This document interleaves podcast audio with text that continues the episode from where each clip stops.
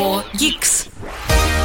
Сегодня в выпуске. НАСА запустили ракету на Луну, Сберпэй для Android вернулся в строй, а россияне на Новый год могут остаться без Гарри Поттера. Приступим. Привет, с вами главный техноподкаст страны, я Сергей Кузнецов. Погнали. Казалось бы, мы слышали такие новости, ну как мы, наши родители, наверное, слышали такие новости еще в 60-х, 70-х годах, когда первые ракеты летали на Луну, эм, к Луне точнее, да, и первый астронавт высадился на Луне, но нет, лунная программа продолжается, и НАСА наконец-то запустила ракету СЛС к Луне. Ее старт откладывали несколько раз, не с первой попытки им удалось удалось это сделать. Космический корабль «Орион» в рамках миссии «Артемис» вывел с площадки космического центра имени Джона Кеннеди в штате Флорида ракету пару дней назад, и это прекрасно. На ракете полетели в космос несколько манекенов, но это не просто манекены, такие, как можно увидеть в магазине, это специальные, скажем так, модели э, людей, которые будут исследовать радиацию и вообще насколько скажем так, сложно будет людям, когда они полетят на Луну. Почему я говорю когда? Потому что если все случится хорошо, то второй полет к Луне будет с облетом Луны и уже с экипажем на борту, то есть уже с живыми людьми. А в рамках третьего этапа в 2025 году НАСА хочет высадить астронавтов на Луну вновь. Мне кажется, это очень прекрасная мысль, это очень прекрасная история того, что люди возвращаются на Луну спустя много-много лет. А, ну, не было лунной программы, не было каких-то полетов а, регулярных, разумеется, к нашему естественному спутнику. И мне кажется, здорово, если продолжится изучение скажем так, близкого к нам космоса, а не только, значит, с помощью телескопов, которые присылают замечательные, конечно, картинки, но до того космоса еще лететь и лететь, и явно это будет не на нашем веку, все же скорость света мы преодолеть не, пока что, пока что не можем, я очень надеюсь, что когда-нибудь сможем, эм, хотя это, да, физически, скорее всего, невозможно. Но не будем загадывать, пока что, да, манекены полетели к Луне. Э, дождемся всего через два с половиной, получается, года. Возможно, если все пойдет по плану, люди высадятся на Луне вновь э, может, флаг даже установят. В общем, желаем успехов э, НАСА, пусть все будет хорошо, может быть, и россияне когда-нибудь тоже до Луны доберутся. For Geeks. Но для наших соотечественников есть новость повеселее и поважнее. Полгода прошло с того момента, как Сберпэй перестал работать на смартфонах Android, и, наконец-то, сервис вернулся в строй. Он снова работает на телефонах, на которых установлен Android, и, разумеется, если у телефонов есть поддержка NFC. В чем прикол Сберпэй и почему я лично так радуюсь? А, дело в том, что оплачивать покупки с помощью Google Pay и Apple Pay, как мы знаем, невозможно. А, аналог а, который многие называют аналогом, а, это Мир Pay и SBP Pay или SBP, как он его там правильно называть. В общем, это все неудобно, потому что это оплата с помощью QR-кода. Вам нужно наводить камеру, вам нужно, значит, там что-то подтверждать. Я пробовал, это долго, не все с этим умеют работать, и, ну, это, разумеется, сложно. Плюс вы не получаете кэшбэки от своих банков, вы не получаете всякие бонусы э, от программ лояльности, и при этом, по-моему, невозможно использовать кредитку. Поправьте меня в комментариях в Fogix чате, если кредитку все же можно использовать, но я так понимал, что это работает как э, перевод, просто перевод по QR-коду, и, в общем-то, это не транзакция, и по кредитной карточке это будет считаться как перевод, а, соответственно, ну, использовать можно, просто это будет стоить дороже. В общем, э, Сберпэй позволяет использовать телефон на андроиде и NFC. То есть вы можете просто прикладывать, точно так же, как у вас работал Google Pay, вы можете прикладывать и оплачивать покупки. Даже, по-моему, можно снимать деньги в банкомате с помощью Сберпэй, ну, разумеется, только в банкоматах Сбербанка, как говорится, где карточку получали, точнее, где телефон привязывали, туда и идите. Чтобы Сберпэй заработал, нужно привязать карточку МИР в приложении Сбербанк онлайн. Э, скачать его можно, я так понимаю, что с сайта или в Русторе, например. Не знаю, доступен ли он еще в Google Play, и тоже можете проверить и написать э, в чат, если вдруг он недоступен. Мне казалось, да, что везде его выпиливали. Дополнительных приложений никаких не нужно. Для оплаты нужно просто разблокировать телефон и поднести его к терминалу. Я очень рад за пользователей Android. Мне очень грустно, что На iPhone такой истории не будет. Apple все же монополизировала этот рынок, и кроме Apple Pay никаких платежных штук с NFC, к сожалению, пока что работать не будет. Тем не менее, Apple Pay это одна из самых удобных вещей, которая у меня была в жизни. Э, сейчас ее как бы нет. Э, это оплата с помощью часов, это оплата с помощью телефона. И, конечно, возможность не брать с собой карточку, она мне всегда очень-очень импонировала. И, в общем-то, я отвык за последние, наверное, лет пять, э, в принципе, носить с собой какой-то кошелек и носить с собой какую-то наличку, потому что везде работали карты, точнее, везде работал Apple Pay. Но вот последние полгодика, конечно, приходится как-то справляться с этим. Но ничего, мы переживем. В общем, пользователи Android, э, очень рад за вас. Ставьте себе Сберпэй, если у вас есть, э, мне кажется, что у 90% населения страны есть Сбербанк. Э, ставьте и пользуйтесь, теперь у вас есть снова такая возможность. Фогикс. Нас слушает Илон Маск. Но это не точно. Компания Garmin, долгое время производящая различное навигационное оборудование и, как многие знают, э, спортивные часы, выпустила наконец-то часы для детей. А, нужно признать, что раньше такие часы для детей выпускали разные китайские компании. Это были очень, ну, такие стрёмные, дешевые часики, которые действительно можно было отдать ребенку, что если он их вдруг потеряет или разобьет, но будет не страшно. С Garmin история другая. Все же Garmin это премиальные спортивные часы раньше были, но вот теперь появился Garmin Bounce, который стоит 150 долларов. В них есть LTE и GPS, соответственно, можно будет отслеживать, где находится ребенок, если вдруг он не дошел из школы домой или не из школы, а еще с какой-нибудь секции, то вы всегда сможете посмотреть, где он. А, кроме того, разумеется, можно будет общаться с детьми с помощью текстовых и голосовых сообщений. Привязываются они к приложению родителя, на смартфон ставится программа Garmin Junior, вам нужна активная учетная запись Connect. Ну, в общем, все, все настраивается, все подключается. У родителя, разумеется, полный доступ. Ребенок может а, на этих часах а, пользоваться, там, смотреть свою активность, переписываться с родителями. Понятно, что эта история не для развлечений. Понятно, что это история для безопасности в первую очередь.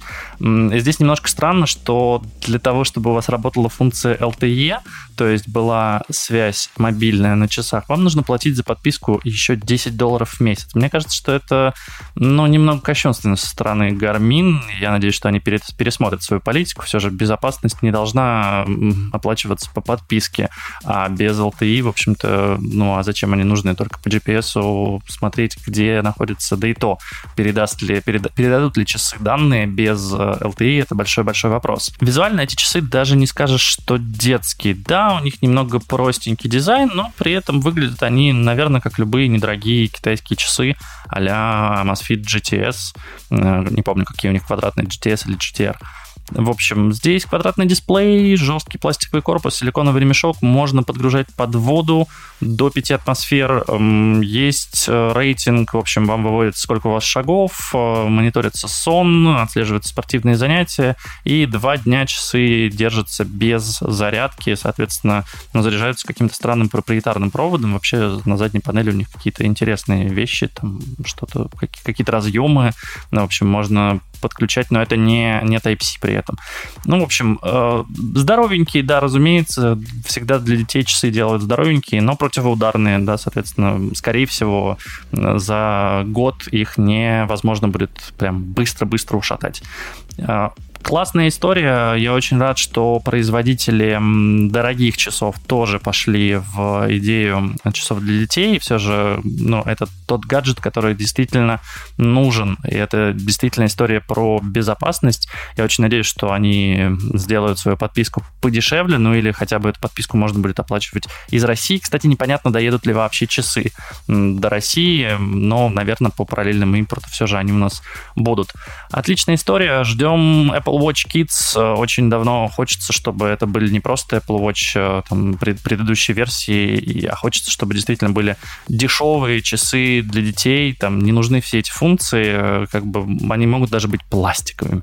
Помните, какой был прекрасный iPhone 5C, например, на фоне 5S? В общем, хочется такую же историю с часами Apple. Пожалуйста, сделайте такую вещь. Я лично буду очень-очень ждать. 4 Geeks. Несколько обновлений на этой неделе произошло в YouTube. А, я напомню, что это, наверное, одна из немногих иностранных платформ, которая продолжает беспрепятственно работать на территории России. Она не заблокирована, никаким образом не понижается ее скорость, не признана экстремистом. В общем, YouTube живее всех живых, и это прекрасно. А, да, понятно, что там отключена монетизация, понятно, что россиянам там не видны рекламные ролики, и понятно, что нельзя теперь купить YouTube премиум, но это связано с тем, что карточки перестали стали работать. При этом эм, все функции, которые, про которые я сейчас расскажу, как я понял, они в России работать будут, и это интересно. Во-первых, теперь можно проводить совместные трансляции. То есть, если ваш канал хочет провести совместную трансляцию с другим каналом, вы указываете это, в общем, в настройках трансляции, дружитесь таким образом, и трансляция будет вестись на обоих каналах очень важная функция для всех стримеров. Странно, что ее не было раньше, но действительно, когда производятся какие-то коллабы, раньше приходилось как-то изворачиваться, подключать какой-то параллельный стрим, выводить это в другой канал, чтобы на двух каналах было. Но чаще всего все забивали и делали просто через один канал. Соответственно, в следующий раз делали на другом канале. Теперь можно параллельно вести, в общем, один и тот же стрим на два разных канала. И мне кажется, что это здорово, с учетом того, что стримы все больше набирают популярность, и в общем-то, это одна из немногих возможностей да, для ютуберов сделать какие-то коллаборации онлайн, и еще и пообщаться с людьми. Это классно. Я считаю, что это прям отличная функция. Кроме того, сделали функцию Live Q&A. А, это примерно то же самое, что Live Chat, только там можно теперь голосовать, и можно запустить сессию вопросов и ответов. Э, соответственно, если вы ведете трансляцию, у вас чат может быть отключен, но вы можете в какой-то момент сказать, а теперь, дорогие пользователи, давайте вы будете нам задавать вопросы, а мы на них будем отвечать. И вы, соответственно, нажимаете эту кнопку, запускаете и отвечаете на вопросы. Там также работает фильтр, там также можно отключить э, какие-то определенные вопросы, если вам не хочется их видеть, но вы можете, соответственно, на них просто не отвечать. Кроме того, того, есть функция Live Polls. Э, она работает так же, как э, Live Q&A, только это опросы. Соответственно, если вам в какой-то момент нужно, ну, например, вы проводите какой-нибудь вебинар или вы ведете действительно стримы, вам хочется спросить у аудитории, хотят ли они чтобы вы рассказали про какую-то еще вещь, или вам нужно переключиться вообще на другую тему, вы можете запустить опрос и, соответственно, а, сделать э, понять результаты прямо в прямом эфире. Нужно понимать, что это работает уже, можно, в общем-то, пользоваться. Если вдруг у вас есть канал, или вы стример и читаете, слушаете нас, пожалуйста, напишите, как это работает. Хочется посмотреть. У меня на канале эти функции не активны, но у меня, по-моему, и трансляции не активные, потому что у меня там как-то очень, очень мало подписчиков, а, потому что мы не занимаемся Ютубом. Кстати, напишите, пожалуйста, мне в личку, на e-mail, в Fogix чат, куда угодно. В общем, люб, любым доступным вам способом напишите, хотите ли вы, чтобы мы выгружали подкасты на YouTube. Мы как-то пробовали это делать, мы пробовали это делать с видео, но это довольно большие затраты. В общем, если вы хотите, чтобы эм, мой голос можно было слушать на YouTube, то, пожалуйста, напишите об этом, и мы это как-нибудь э, малыми силами сделаем и посмотрим, насколько это будет популярно. Ну, а на YouTube появились вот такие вот новые функции. Я надеюсь, что они будут полезны и помогут, ну, людям не в России заработать еще больше денег, хотя YouTube и так, конечно, растет и приносит очень много заработка всяким крупным блогерам. Ура, YouTube! Фогикс. Тут говорят о технологиях. На рынке мобильных чипов обновление. Компания Qualcomm представила новый флагман чипсет Snapdragon 8 Gen 2 или Gen 2. Улучшили производительность по сравнению с моделью Gen 1 и, разумеется, новые устройства уже не за горами. Нужно понимать, что обычно устройства не выходят прям сразу, но они сейчас начнут поставлять э, свои чипы э, различным вендорам и, соответственно, к я думаю, что к январю мы уже на CES 2023 в Лас-Вегасе или к февралю на МВЦ 2023 в Барселоне увидим какие-то новинки. Это будет новый стандарт флагманских смартфонов. Весь следующий год мы будем видеть в основном флагманские смартфоны именно на Snapdragon 8 Gen 2. Практически каждый год Qualcomm сосредотачивается на повышении энергоэффективности. У них то чипы очень быстро разряжают батарейку, то сильно нагреваются. Ну, в общем, в этот раз, э, кажется, они смогли побороть. Опять-таки, неизвестно, нужно дождаться реальных сэмплов с реальных телефонов, в которых можно будет это протестировать. А, там трио центральных процессоров Creo обеспечивает до 35% более высокую производительность и до 40% более высокую эффективность. Опять-таки, по сравнению с 8 э, Plus Gen 1, но надо будет посмотреть, а, как работают эти ядра, как они работают на частоте 3,2 ГГц, насколько это не тротлит ли он, а, когда уходит в высокую нагрузку, вообще не нагревается ли он. Пока непонятно. По заявлениям все прекрасно. Разумеется, оперативка LPDDR5X, частота до 4200 МГц, а, в предыдущем, по-моему, была 3200 МГц, если не ошибаюсь. Для хранения можно использовать новый формат UFS 4.0, новейший графический процессор Adreno обещает до 25% более высокую производительность и до 45% более высокую энергоэффективность. В общем, я могу читать эти характеристики вечно, потому что их очень-очень-очень много, но на деле я думаю, что, во-первых, э, пользователи флагманов, скорее всего, никаких изменений не заметят, ну, только если вы не прям геймер мобильный, хотя мне кажется, что это направление немножко подумерло, и, в общем, никто особо этим не пользуется. 5G, э, разумеется, в чипсете есть, но 5G, опять-таки, уже давно есть в чипсетах, и можно им пользоваться. Да, он здесь будет быстрее, выше, сильнее и так далее. Нет, на самом деле такой же 10 гигабит, 3,5 гигабита вниз, 3,5 гигабит, точнее, на upload, 10 гигабит на download, э, но это возможность именно чипсета, не возможность э, сети 5G, в которой вы находитесь. В общем, надо будет смотреть и щупать. Очень я надеюсь, что будет, конечно, хорошо, и очень я надеюсь, что они побороли, конечно, историю с нагреваниями, историю с разрядками, потому что хочется, чтобы смартфон все же держал, ну, пару дней, даже флагман, да, понятно, что среднячки сейчас держат там 2, 3, 4 дня даже иногда, но вот флагманы 1-2 дня максимум. Хочется, чтобы было подольше, и понятно, что здесь заслуга не только чипсета, но еще и батарейки, но, в общем, если производительность чипов будет так сильно расти, батарейки, мне кажется, за ними успевать не будут. А так, ждем, ждем новых устройств на Qualcomm Snapdragon 8 Gen 2 или Gen 2.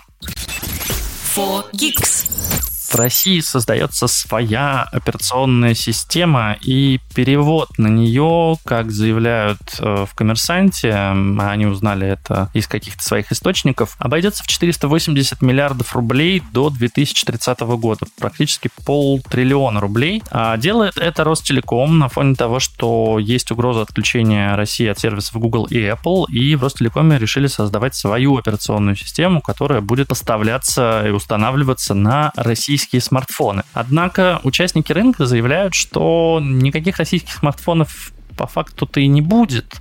Это будет контрактное производство в Китае. Потом будут привозить эти смартфоны в Россию. В России на них будут клеить э, свой собственный какой-то шильдик российской компании, устанавливать российскую операционную систему. Вопрос, какие там приложения будут, какие компании выпустят свои приложения для нее, это, конечно, он остается.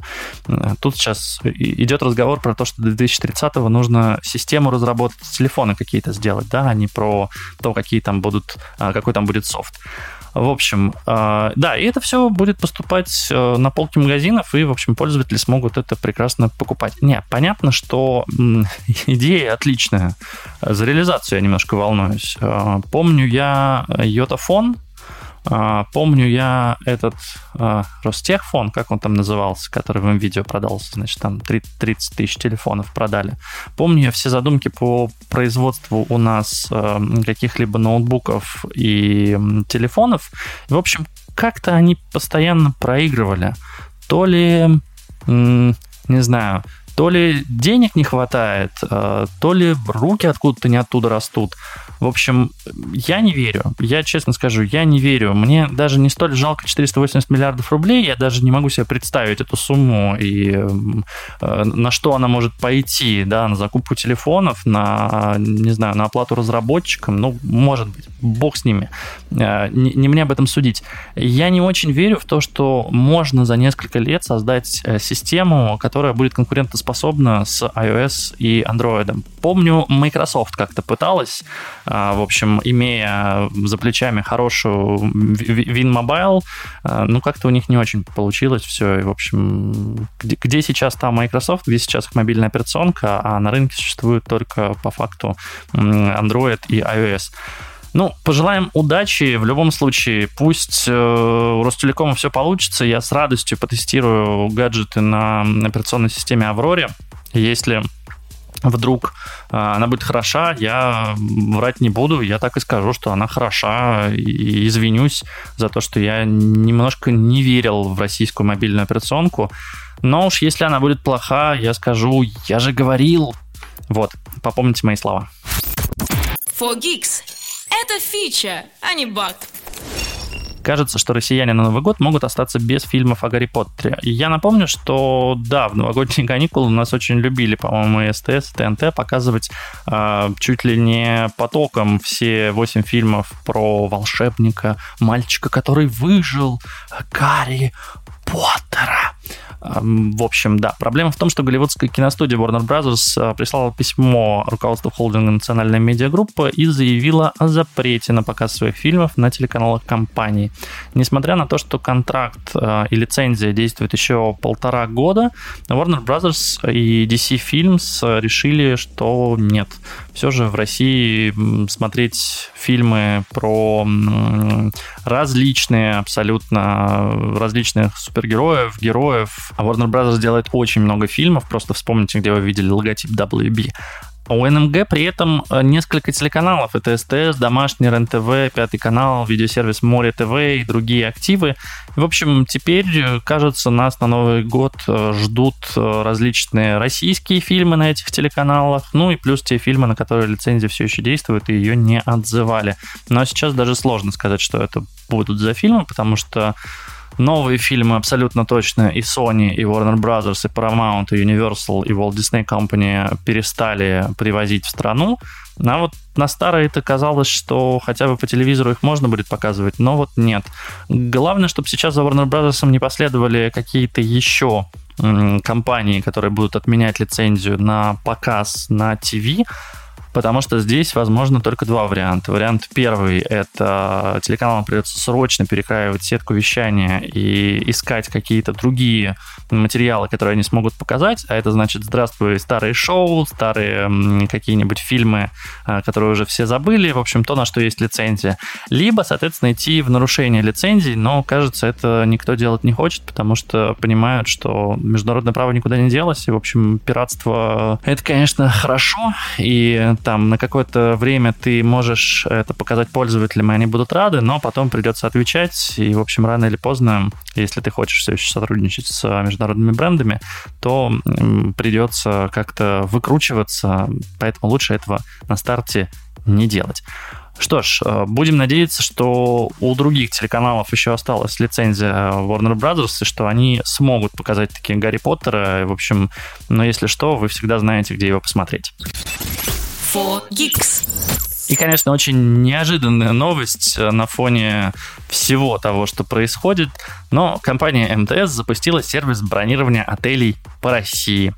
Вы знаете, мне кажется, что в России сервисов по бронированию отелей и вообще э, travel сервисов стало слишком много, потому что есть суточно, есть островок, есть Яндекс путешествия, и вот теперь есть МТС. И это только те, которые я вспомнил, пока делаю подкаст. То есть я даже не гуглил. Я уверен, что есть еще какие-то сервисы. В общем, да, если раньше можно было пользоваться Booking и Airbnb, то теперь в этих сервисах карточки МИР, разумеется, не работают, а карточек MasterCard и Visa у россиян, в принципе, нет. Поэтому, ну, как они есть, но они не работают тоже. Поэтому, да, каким-то образом бронировать отели нужно. И в целом россияне-то путешествовать не перестали, в том числе по России.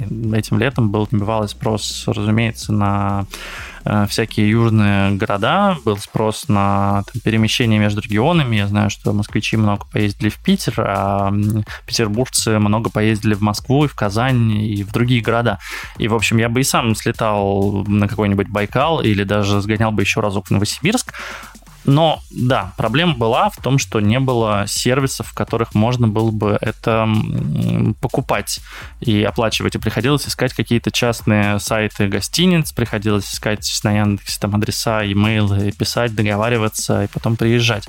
Ну, в общем, сейчас все хорошо, сервисов этих много. И, честно сказать, я не очень понимаю, зачем МТС этот сервис.